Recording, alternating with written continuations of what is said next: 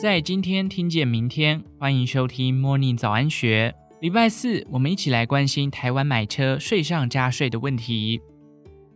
中华职棒韩国籍啦啦队成员李多慧日前在 YouTube 影片中听闻，韩国现代汽车商旅车在当地只要新台币约七十一万元，来台湾却变成两倍多，要价高达新台币一百八十九万元，几乎买不下去。不止韩国车来台价格三级跳，日本丰田小轿车在当地售价约为四十一万新台币，在台湾要价也将近七十万元。就连国产车纳智捷也在二零一八年被立委踢爆，在台售价六十五万到八十七万元，出口到杜拜只卖四十八万元。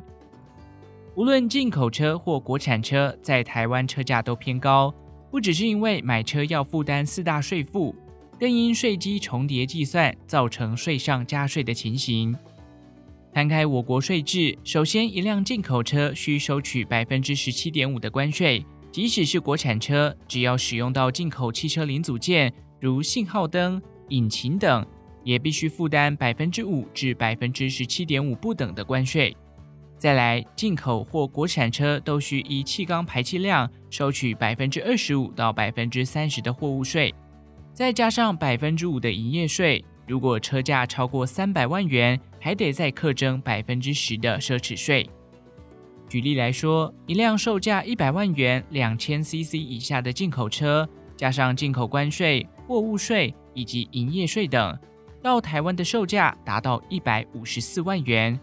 如果是国产车，少了关税也要约一百三十一万元。难怪税制被外界认为是垫高车价的元凶。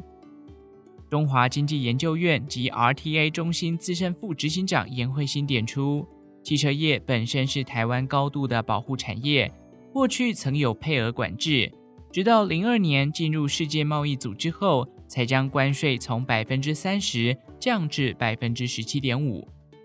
目前国内车辆占比仍有五成以上是进口车，可以想见关税降低之后，国内车厂有一定的压力。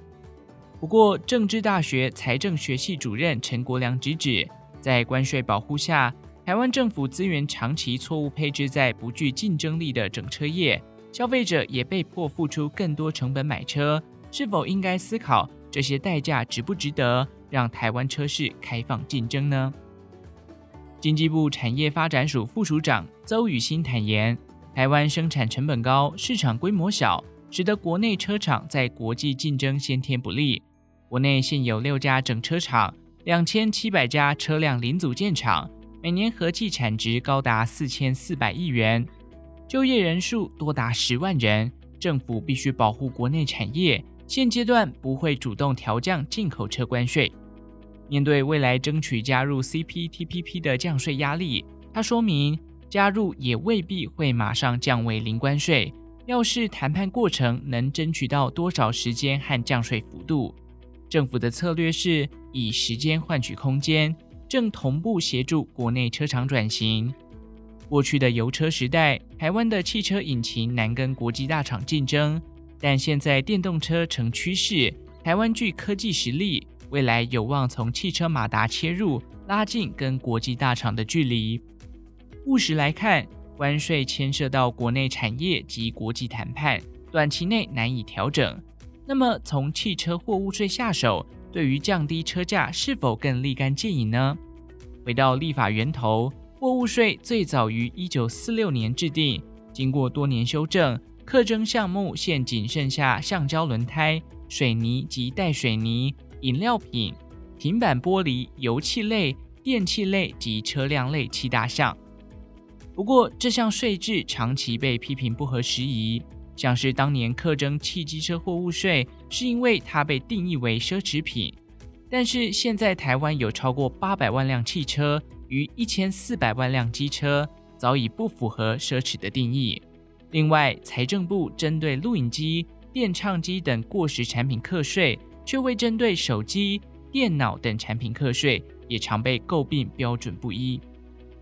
财政部回应坦言。当时课征货物税是因政府收入拮据，目前车辆货物税为整体货物税收前两大来源，每年让国库进账七百亿元。如果缺乏整体检讨就取消，会造成庞大税损。另外，收取汽车货物税的目的也是怕影响消费行为，像是在二六年前汰换旧款汽车，每辆可减征货物税五万元，借此达到减碳的效果。但是这番说法在专家的眼中形同推脱之词。陈国良直指，政府喊话要全面检讨，请给一个全盘的规划。包含短、中、长程目标以及如何补足税收的计划。他认为，货物税的确不是一两天就能退场，但政府不该常年都用通盘考量作为不愿意调整的借口。事实上，产发署曾做过调查，如果取消进口关税，对于车价影响约百分之八点七；如果取消汽车货物税，对车价可降低百分之十五点七。如果两者都取消，相当于一辆汽车的价格可以至少打七五折。不过，税制改革之后，台湾的车价就能保证下降吗？答案也不尽然，这还牵涉到了产业结构、车辆生产成本与定价。财政部曾调查过韩国以及台湾的税率与车价，结果发现，韩国车与台湾车经过生产成本、消费税计算。出厂价格其实相差不远，真正价差是出现在进口商及车厂利润，认为车价过高的问题不是在税。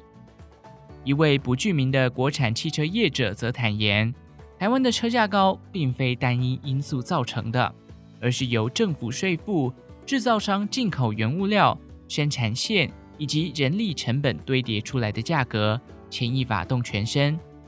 即使降低汽车税负，如果仍有消费需求，车厂也不会主动降价，最终价格还是要回归到市场机制。陈国梁也同意，车价是由市场供给需求去决定。不过，在需求端，若政府能够新建更多大众交通运输工具，减少民众开车的需求，自然车价就会下降。至于供给方面，如果取消进口关税、货物税，国际车厂就能用更便宜的价格输出到台湾，当然民众的选择就能更多。国内车厂面临竞争，就有下修价格的压力。车价与税制检讨争论多时，政府应务实面对，调整不合理的税负，并且同步提升产业的竞争力，而非过度的保护，才能逐步打造更合理的购车环境。以上内容出自《金周刊》一四一二期，详细内容欢迎参考资讯栏下方的文章连接。最后，祝福您有个美好的一天，我们下次再见。